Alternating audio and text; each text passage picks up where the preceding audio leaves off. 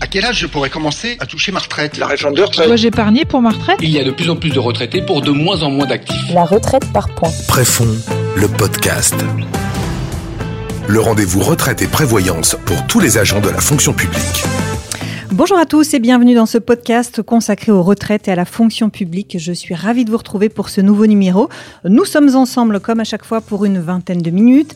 Avec au sommaire aujourd'hui cette question, comment rendre la fonction publique plus attractive? Car si l'on en croit les chiffres, être fonctionnaire ne fait plus rêver les jeunes. En 20 ans, le nombre de candidats a été divisé par 3. Nous sommes passés de 650 000 en 1997 à 228 000 en 2018. Alors est-ce une réalité Quel regard les jeunes portent-ils sur la fonction publique, sur le statut de fonctionnaire? Nous sommes allés leur poser la question. Je pense qu'aujourd'hui, être euh, fonctionnaire, c'est quelque chose qui n'est pas recherché, qui est quelque chose que méprisent les gens en fait. Et d'un autre côté, euh, ils ne sont pas aidés du coup euh, non plus par l'État, je pense. Moi, j'en porte un regard très éloigné car euh, vraiment c'est pas le, la carrière dans laquelle euh, je me vois plus tard donc j'ai pas porté un regard euh, plus intéressé que ça. Mais après sinon voilà il en faut. C'est un statut qui fait assez polémique mais moi personnellement je trouve que il faut des fonctionnaires dans la République et il faut des fonctionnaires dans la société. Je pense qu'ils ont encore cette image d'avoir certains avantages par rapport à d'autres professions. Je dirais qu'on critique souvent mais moi, j'en ai quand même plutôt euh, une bonne image parce que je, je trouve que c'est ce qui nous est utile tous les jours, qui nous facilite les choses et qui nous permet, euh, bah, de, par exemple, d'étudier ou de, de, ne pas avoir de problème. Euh, enfin, quand on a un problème, voilà, c'est ce qui nous permet de le résoudre plus rapidement. Ils sont souvent vus, d'après l'opinion publique, comme des fainéants, plus ou moins, des gens qui ont beaucoup de vacances comparé aux autres corps de métier. Récemment, avec la crise du Covid, mon image a un peu changé. Euh, sur la fonction publique parce que la fonction publique était vraiment au, premier plan. Les fonctionnaires ont joué un rôle très important pendant la, crise du Covid, notamment le, personnel soignant et le personnel enseignant. Et euh, leur rôle, leur mobilisation pendant la crise, euh, à mes yeux, ça a vraiment réaffirmé leur mission d'intérêt général. Les voir aussi engagés, aussi mobilisés pour assurer la continuité du service public, ça m'a moi aussi donné envie de m'engager. On retiendra ce dernier témoignage, les fonctionnaires essentiels en ces temps de crise. Alors justement, comment donner l'envie aux jeunes de s'engager dans la fonction publique? Faut-il repenser la formation? La suppression de l'ENA annoncée hier par le président est-elle une bonne idée? On va tenter de répondre à toutes ces questions avec nos invités. Marc-Olivier Baruch, bonjour. bonjour. Vous êtes administrateur général au ministère de la Culture, secrétaire général du Collège de déontologie et directeur d'études à l'École des hautes études en sciences sociales. Christian Carrega, bonjour. Bonjour. Je ne vous présente plus directeur général de Préfond et à distance avec nous, Sarah Deslandes, bonjour. Bonjour. Directrice générale adjointe emploi, concours santé et action sociale au CIG Petite Couronne. Daniel Keller à distance également. Bonjour, bienvenue. Président de l'association des anciens élèves de l'ENA. Merci à tous d'être là. Je le disais en préambule et nous avons entendu les, témoignages de ces jeunes. La fonction publique n'attire pas ou plus autant, en tout cas, les, les jeunes. Marc-Olivier Baruch, comment peut-on l'expliquer? Je crois que le mot, le mot lui-même fonctionnaire est un mot un peu triste, un peu vieillot. On pense à Courteline, on pense aux manches de lustrine. Euh, donc, et, ce mot, en fait, recouvre tellement de réalités différentes que je, crois que la, question n'était pas euh, celle qu'il fallait poser si on voulait avoir des réponses précises. Je voudrais euh, rebondir sur un terme. Il y a une personne qui a dit, moi, ce qui me frappe, c'est les avantages par rapport à d'autres métiers. Eh bien, je vais prendre les choses à l'envers. Je crois qu'effectivement, il y a un avantage, c'est que ce sont, bon, pas toujours, mais ce sont pour l'essentiel des métiers passionnants. Je suis pas sûr que partout les métiers soient passionnants. Et bien sûr, quand on dit l'administration, la fonction publique, l'État, les collectivités, tout ça, euh, l'usage de l'article défini est un peu trompeur parce que euh, il y a à la fois des métiers très différents. On a parlé euh, pour la fonction publique hospitalière de, des médecins, des infirmiers, infirmières, des brancardières, des aides-soignants, des aides-soignantes.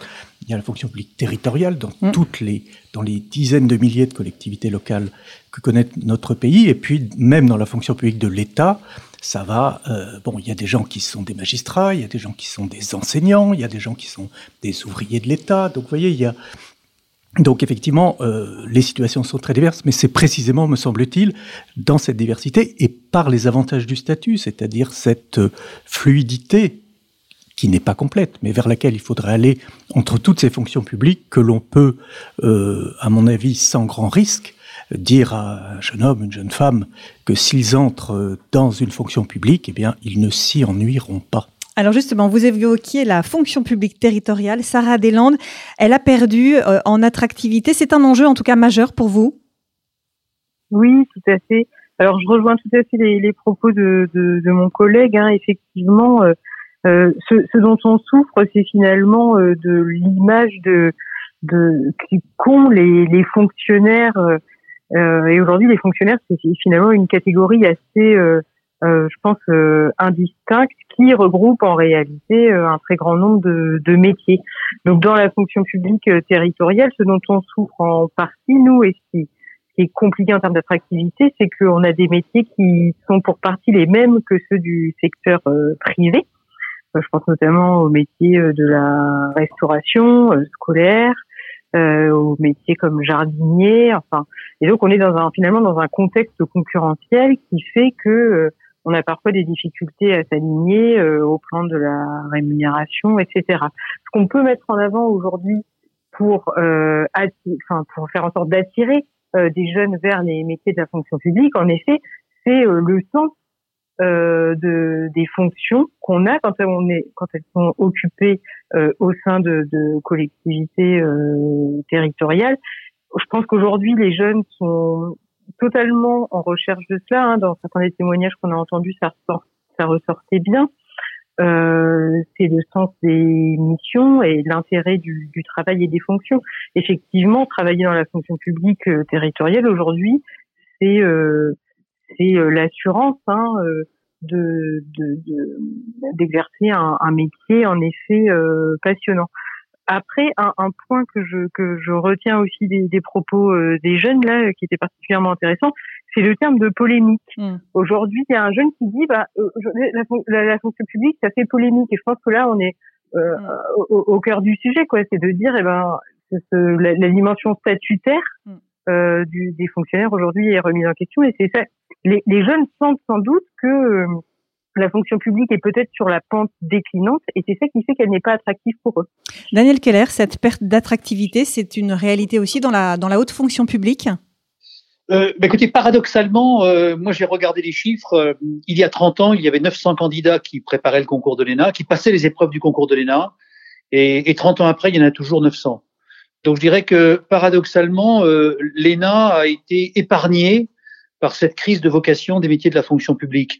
Mais c'est intéressant d'ailleurs, euh, au moment où on décide de supprimer cette école, euh, on s'aperçoit que c'est une école qui, qui, tire plutôt vers le A, vers le haut, pardon, mhm. les, les vocations. Après, bon, sur la question de la, de la crise des vocations, effectivement, euh, pour les métiers de la fonction publique, euh, ce qui est intéressant, c'est de constater que, que cette désaffection, elle touche toutes les, toutes les catégories, puisque quand, quand on prend les, la période que vous avez que vous avez citée, c'est une division par deux ou par trois pour les catégories A, B et C, mm. et dans les catégories A, notamment une division par deux pour les enseignants. Donc je pense qu'il y, y a, vrai, quand on interroge les jeunes, il y a une enquête qui est faite, euh, qui a été faite par le ministère de l'action publique et de la, le ministère de la transformation et de la fonction publique sur justement euh, l'appétence euh, des Français pour ces métiers. On constate que ceux qui choisissent euh, la fonction publique la choisissent quand même majoritairement pour l'intérêt du métier. Donc je crois que les métiers du service public ont un avenir parce que dans un, dans un monde, dans une société qui vit une crise de sens, je pense que l'intérêt général euh, est porteur justement d'un, d'une, d'une dimension supplémentaire euh, qui peut être attractive. En revanche, euh, les enquêtes le montrent, euh, les fonctionnaires sont peut-être trop nombreux, mais en tout cas sont plutôt mal payés. Euh, c'est pas vrai en début de carrière, mais ça se révèle très rapidement au cours de la carrière. Donc je pense que ça c'est un gap évidemment euh, particulièrement préoccupant.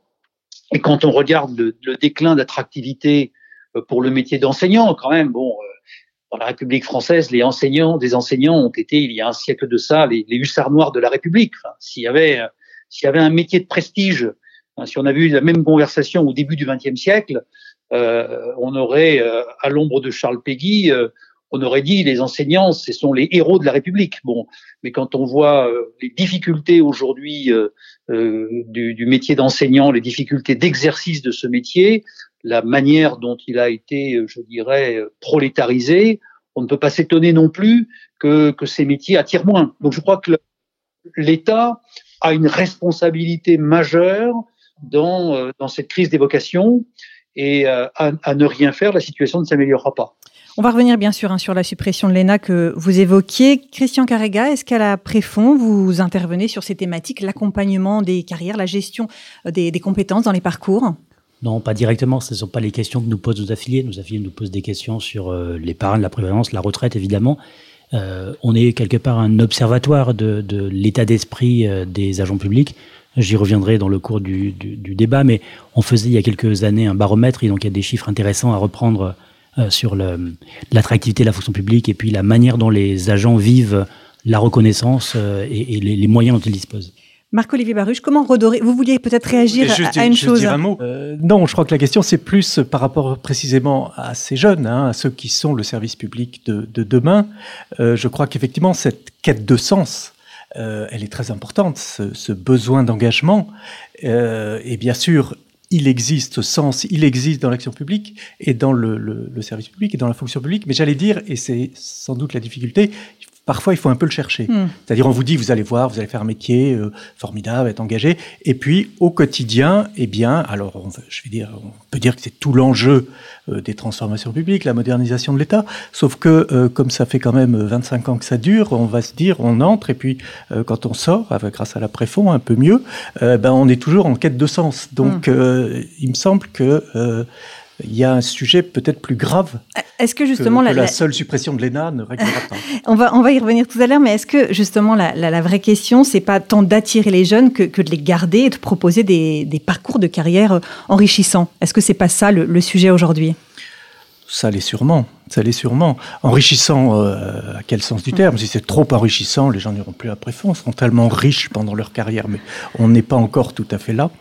Euh, non, enrichissant, ça veut dire que euh, on fait des, des, métiers, on suit des parcours, on vous aide à penser vos, vos cheminements. Euh, alors tout ça, c'est sûrement dans les objectifs de, de je sais pas quoi, le New Public Management, tous ces machins. Euh, sauf que, hélas, moi, dans quelques mois, ça fera 40 ans que je suis entré dans le service public et j'ai pas le sentiment que les années de public management aient tellement amélioré les choses et que au fond, euh, ce qui, à certains moments, pouvait paraître un peu casse-cou, mais le, goût du risque, euh, le fait de, tenter des choses nouvelles, il me semble, alors c'est peut-être euh, radotage de vieillard, mais il me semble que c'est quand même moins, moins vif, moins présent que ça n'a pu l'être dans les années 70, 80. Sarah Deslandes, est-ce qu'il faut aussi euh, repenser un peu les choses Le fait de, de voir passer des concours, est-ce que ça peut être un frein pour certains jeunes? Est-ce qu'il n'y a pas euh, d'autres messages à véhiculer, notamment le fait que les, les voies d'accès se, se, diversifient? Oui, tout à fait. Alors c'est euh, c'est le sens aussi des textes. Hein, euh, la loi d'août 2019 de transformation de la fonction publique, elle accroît les possibilités pour les employeurs publics d'avoir recours au, au, contrat et effectivement, on devine que c'est une, modalité de recrutement qui va se, se développer encore plus que ça n'est le cas à l'heure actuelle. ce qu'on constate aussi, c'est que aujourd'hui dans la fonction publique territoriale, on y rentre euh, très euh, majoritairement, soit par le biais de contrats, euh, quitte à ensuite passer les concours, euh, soit par le biais dit de l'intégration directe, puisque dans la fonction publique territoriale, sur les, premiers grades des, des, emplois de catégorie C, les collectivités peuvent intégrer directement des, des, agents qui sont à l'issue d'une période de stage fonctionnaire. Donc, effectivement, aujourd'hui, on peut dire qu'on est dans une, période où la diversité des voies d'accès à la fonction publique euh, n'a jamais été aussi euh, euh, étendue, et c'est sans doute une chance de pouvoir avoir ces différentes possibilités d'accès à la fonction publique. Christian Carrega, avez-vous le sentiment que les jeunes manquent d'informations sur les concours, les écoles? Est-ce que sur la formation nécessaire pour entrer dans la fonction publique? Oui, c'est vrai, c'est ce que nous disent en fait nos affiliés. Je, je faisais allusion à un baromètre qu'on mm. lançait. Il y a deux, deux chiffres qui me frappent.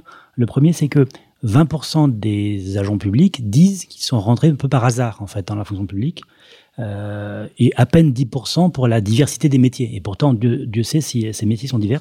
Et en même temps, 51% précisent qu'ils aiment ce qu'ils font, euh, qu'ils ont envie de progresser dans leur administration, et ils sont 62% euh, à déclarer, recommander à leurs collègues, amis et la fonction publique. Donc c'est vrai que ça manque de connaissances, mais une fois qu'on y est, finalement, les gens qui y sont, en tout cas statistiquement, les gens sont plutôt satisfaits de ce qu'ils font et de ce qu'ils pourront y faire. Alors, ce que l'on connaît euh, bien sûr tous, c'est l'ENA, la suppression annoncée euh, hier par euh, Emmanuel Macron, la suppression de l'ENA qui sera remplacée par un institut du service public. Daniel Keller, évidemment, je m'adresse d'abord à vous en tant que président de l'association des anciens élèves de l'ENA. Une réaction à ce sujet? Beaucoup a été dit sur le, sujet. Je pense que l'administration, le service public en général, a, besoin a besoin, comment dire, de, de symboles forts. Et, l'ENA, au-delà de toutes les critiques qu'on peut faire euh, envers cette école, euh, car évidemment, euh, ce n'est pas une école d'une absolue perfection, cette école, elle, elle fait rêver. moi, je me déplace dans, dans les lycées pour présenter les métiers de la fonction publique. Quand je dis les lycées, c'est pas au lycée Louis Grand, au lycée Henri IV, c'est à Saint-Denis, à Trappes. Et quand on parle à des jeunes de banlieue de milieux, comme on le dit aujourd'hui, défavorisés, qui se sentent un peu ostracisés. Quand on leur parle des métiers de la fonction publique, euh, quand on parle de l'ENA, si vous voulez, c'est comme quand on parle du Paris Saint-Germain en football, c'est-à-dire que c'est quelque chose qui fait rêver. Donc, et je, je crois que euh, il faut savoir faire rêver, il faut savoir aimanter les ambitions à travers des symboles, et c'est en cela que bon, la, la disparition de l'ENA remplacée par un institut du service public me semble une mesure qui ne, bah qui ne va pas dans la bonne direction. Euh, mais je dirais qu'au-delà de ça, euh, bon, ce à quoi il faut effectivement veiller, c'est rappelé dans les propos que nous échangeons, euh, c'est que l'administration, ça va d'agents de, la catégorie C jusqu'à des cadres dirigeants, et, donc je crois que l'État doit vraiment s'interroger sur la manière euh, sur la manière dont il s'y prend, dont il s'y prend avec ses cadres dirigeants. Et, et j'ai le sentiment, euh, moi qui quittais l'administration il y a un certain nombre d'années, qu'on est, que l'État est quand même à des années-lumière de ce qui se fait dans les entreprises. Et, je crois qu'il faut qu'il y prenne, il faut qu'il y veille, il faut qu'il y prenne garde parce que euh, on doit évidemment, on doit se, se préoccuper de, de, de, ces cadres dirigeants parce que ils ont, ils ont un peu cette vocation qu'ont les officiers dans l'armée, c'est-à-dire ils doivent fixer un cap et ils doivent fédérer et entraîner les troupes. Bon, donc tout ça n'est pas n'est pas neutre. Après, bon, sur la suppression de l'ENA, bon, je dirais que c'est une c'est une c'est une mesure symptomatique symptomatique de mon point de vue, mais ça ça n'engage que moi, de ce que j'appelle la gouvernance à la française. C'est-à-dire que plutôt que de d'aller euh, euh, à la recherche des vrais problèmes, on se précipite sur une fausse solution. Mais bon, ça pourrait mériter un large débat. Marc-Olivier Baruch, c'est une fausse solution, la suppression de l'ENA? Bah, Si c'est une suppression Ripollin et que c'est l'Institut machin qui remplace l'école truc, ça n'a aucun intérêt.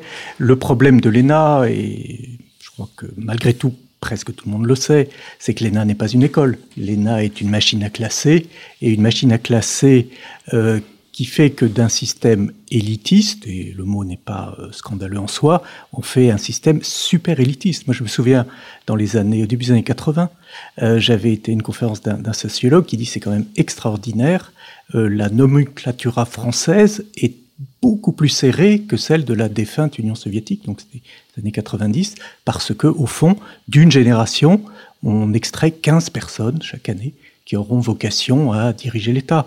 Donc ça, ça, ça peut plus marcher. Alors si l'Institut euh, Ripollin est un institut toujours machine à classer, c'est effectivement une réforme qui ne sert à rien. Ça veut dire qu'il faut ouvrir le recrutement à des, à des profils nettement plus variés? Eh bien ça veut dire, et je crois, bon, je ne suis pas dans les petits papiers du président de la République ni de ceux qui ont décidé cette réforme, je crois que l'idée de dire à 25 ans, à un quart de point près parce que euh, vous avez mieux réussi votre thème machin ou votre épreuve euh, de je ne sais quoi, euh, vous allez être euh, de ceux qui considèrent naturellement qu'il leur revient d'être les grands patrons ou des autres, et les autres ne font, n'exagérons rien, ne, meurent pas de faim et ne font pas un métier euh, sans aucun intérêt, mais cette sorte de, dichotomie euh, admise par tous et admise aussi par l'ENA, donc l'ENA a quand même un peu de mal aujourd'hui à faire comme si euh, de rien n'était, je crois qu'on ça, ça peut pas durer. Il y a plein de choses qui ne devraient pas durer et qui durent dans notre pays. Hein, donc, euh, j'ai pas, je suis pas forcément optimiste sur le succès de cette réforme, mais il me semble que ça valait la peine de la tenter. Je vous propose à présent que l'on écoute le témoignage d'une jeune professeure documentaliste. Elle s'appelle Aliénore Aubrespin. Elle nous explique les raisons qui l'ont poussée à se tourner vers la fonction publique. Elle évoque aussi les avantages et les inconvénients de ce statut. Il y a des éléments qui relèvent vraiment du choix et d'autres un peu moins. Par exemple, euh, déjà le, domaine des études en lettres, on est plus orienté vers euh, les métiers du professorat, par exemple. Et euh, c'est beaucoup plus la fonction publique que des écoles privées qu'on trouve en France. Donc il y a des un peu des, c'est pas des contraintes, mais des éléments qui m'amenaient naturellement vers ça. Mes parents aussi, qui étaient professeurs dans la fonction publique. Et après, il y a quand même des éléments de choix parce que j'avais réfléchi à plusieurs possibilités euh, dont du privé, mais il y a quand même des valeurs qui correspondent bien au public qu'on retrouve pas dans le privé. Déjà l'école gratuite, par exemple, si on a enseignant, l'école pour tous. La laïcité aussi, je préférais enseigner dans un établissement laïque et euh, l'enseignement de la citoyenneté. On retrouve peut-être un peu moins dans d'autres types d'écoles. Les, avantages, c'est la sécurité de l'emploi, qui m'attirait quand même. Et après, en inconvénient, le fait qu'en tant qu'enseignant, par exemple, on choisit pas où est-ce qu'on va être muté. On est muté là où il y a besoin de poste. Moi, je venais de l'Académie de Grenoble, j'ai de la famille dans le sud-est, euh, un compagnon euh, en Bretagne et je me retrouve en région parisienne. Donc, il y a un côté positif, c'est que on aide vraiment tout le monde. On est en banlieue, on a des élèves qui sont en difficulté. Et le côté négatif, c'est pour sa vie personnelle. En fait, c'est dur de rester des années et des années dans un endroit qui est loin de, là où on voudrait construire sa vie. La fonction publique nous convient bien au niveau des valeurs, mais euh, pour des, des, questions de vie personnelle, en fait, euh, je ne me vois pas rester, euh, alors cinq années, ça irait, mais plus de cinq ans en région parisienne, alors que tous mes proches sont loin. Donc c'est pour ça que j'envisagerais de passer plutôt dans le privé. Et après, c'est les, les écoles sur place qui ne recrutent ou pas. Et on passe à, d'autres, un autre type de fonctionnement, mais ça me permettrait de, de demander des emplois là où je le veux. Voilà la tentation du privé. Daniel Keller, on peut passer d'une carrière dans le public au privé et vice-versa sans trop de problèmes? Il y a des passerelles? Oui, il y a, des passerelles et effectivement, c'est une, c'est quelque chose qui est à la fois euh, qui est à la fois souhaité et redouté. Hein. C'est-à-dire que l'État euh, est un peu schizophrène dans cette manière-là, dans cette matière-là. C'est-à-dire que d'un côté, euh, il, il, il, essaye de d'ouvrir la fonction publique aux, aux, personnes du privé. Il a été rappelé tout à l'heure que la, fonction publique s'entourait de plus en plus de contractuels. Je rappelle quand même que sur les 5 millions et de fonctionnaires, il y a 20% de contractuels et pas simplement dans les emplois de catégorie C. Maintenant, on va chercher les contractuels, y compris pour les emplois de direction. Et, d'un autre côté, on est euh, très regardant sur la, possibilité pour les fonctionnaires d'aller dans le privé avec des règles effectivement assez strictes. Bon, je crois qu'il faut, euh, effectivement de ce point de vue avoir euh, une attitude plus ouverte. Hein. Je crois que c'est une façon pour c'est une façon pour les hauts fonctionnaires aussi de, s'enrichir au sens intellectuel du terme, de d'enrichir leurs compétences, d'avoir d'autres expériences. Et j'observe d'ailleurs que s'agissant des énarques, 95% des énarques qui sont entrés au service de l'État prendront leur retraite au service de l'État et 20% d'entre eux auront eu à un moment donné une expérience dans le privé. Donc c'est ça ne peut être que bénéfique pour l'administration. Avant de passer la parole à Sarah Deslandes, Marc-Olivier Baruch, vous vouliez réagir? Non, juste ce, qu'a dit cette, cette, jeune enseignante.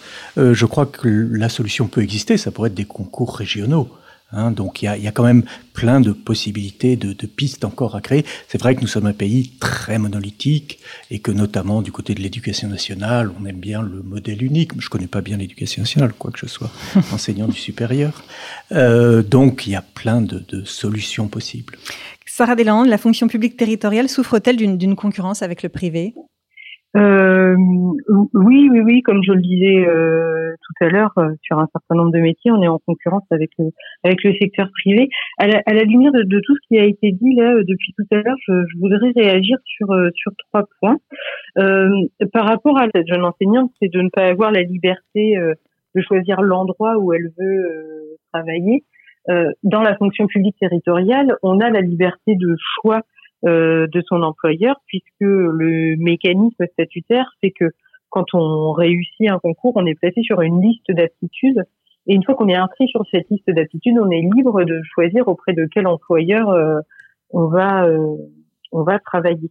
Moi, c'est ça qui m'a conduit à choisir de, faire l'INET plutôt que l'ENA, c'était de me dire bah je ne dépendrai pas euh, d'un classement à la sortie, euh, je choisirai euh, librement une fois que je serai sur la liste d'aptitudes où je veux travailler et auprès de qui je veux travailler. Donc il y a quand même déjà cette souplesse qui existe dans, dans la fonction publique. Ensuite, je voulais revenir sur ce qu'on disait par rapport à la, suppression de l'ENA. encore une fois, moi, je vais parler de, de, là où je suis. Moi, je suis fonctionnaire territorial depuis dix ans maintenant, donc je me considère encore comme une jeune fonctionnaire. Euh, en son temps, euh, j'ai euh, également tenté le concours de l'ENA. Je pense que aujourd'hui, ce qui est difficile, et ça a été dit par d'autres sans doute bien mieux que moi, c'est qu'il y a un certain nombre de, de, de jeunes et, et, de moins jeunes aussi d'ailleurs, de gens qui sont déjà dans l'administration, qui ne se sentent pas légitimes à passer ce concours-là. Et ce sont les, les mécanismes d'autocensure euh, qu'il faut, euh, à mon sens, prioritairement euh, lever si on veut demain avoir un, un encadrement supérieur de l'État, mais pas seulement de l'État. Hein. Je pense que c'est vrai aussi dans les collectivités et à l'hôpital, peut-être dans une moindre mesure. Mais ce sont ces mécanismes d'autocensure qu'il faut réussir à lever. Et ça, ça se joue bien en amont euh, du concours d'entrée euh, à l'école, quelle qu'elle soit. Et ça, ne se, ça se joue beaucoup moins une fois qu'on est déjà dans l'école. Mmh. Voilà. Et, si vous me permettez un, dernier point. Allez-y, je vous écoute. merci, merci. Euh, parce qu'on on parlait tout à l'heure de la fonction publique de carrière, qui est quelque chose qui, qui attire euh, quand même encore aujourd'hui, de se dire bah on va, euh, on a la sécurité d'emploi et on a un déroulé de carrière euh, qui est qui est garanti. Je pense que c'est juste et que c'est encore aujourd'hui un facteur d'attractivité de la fonction publique, notamment pour des gens qui veulent contracter des prêts bancaires, tout simplement c'est que il y a un moment, c'est aussi euh, une sécurité euh, pour les pour les pour les banques de, prêter à des fonctionnaires. Et je pense qu'il faut quand même pas le perdre de vue. C'est très euh, pragmatique, mais voilà. Euh, Aujourd'hui, ce qui pêche, enfin à mon sens, dans la fonction publique, c'est donc historiquement une fonction publique de carrière, donc avec des directions des ressources humaines très orientées sur la gestion de la carrière des agents, c'est l'accompagnement des parcours professionnels des agents.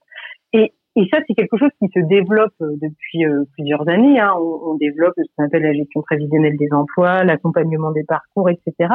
Mais je pense qu'il ne faut pas perdre de vue que historiquement, dans l'histoire de la, de, de, la fonction publique, c'est c'est pas le volet qui a été euh, le plus développé et on est encore en train de d'expérimenter et de mettre en place des actions qui sont comme tout assez nouvelles euh, en la matière et qui explique aussi que ben on a un encadrement supérieur qui est peut-être peu diversifié du fait que pendant de nombreuses années, il y a plein d'agents qu'on n'a pas encouragés à passer des concours euh, internes pour évoluer dans euh, la fonction publique.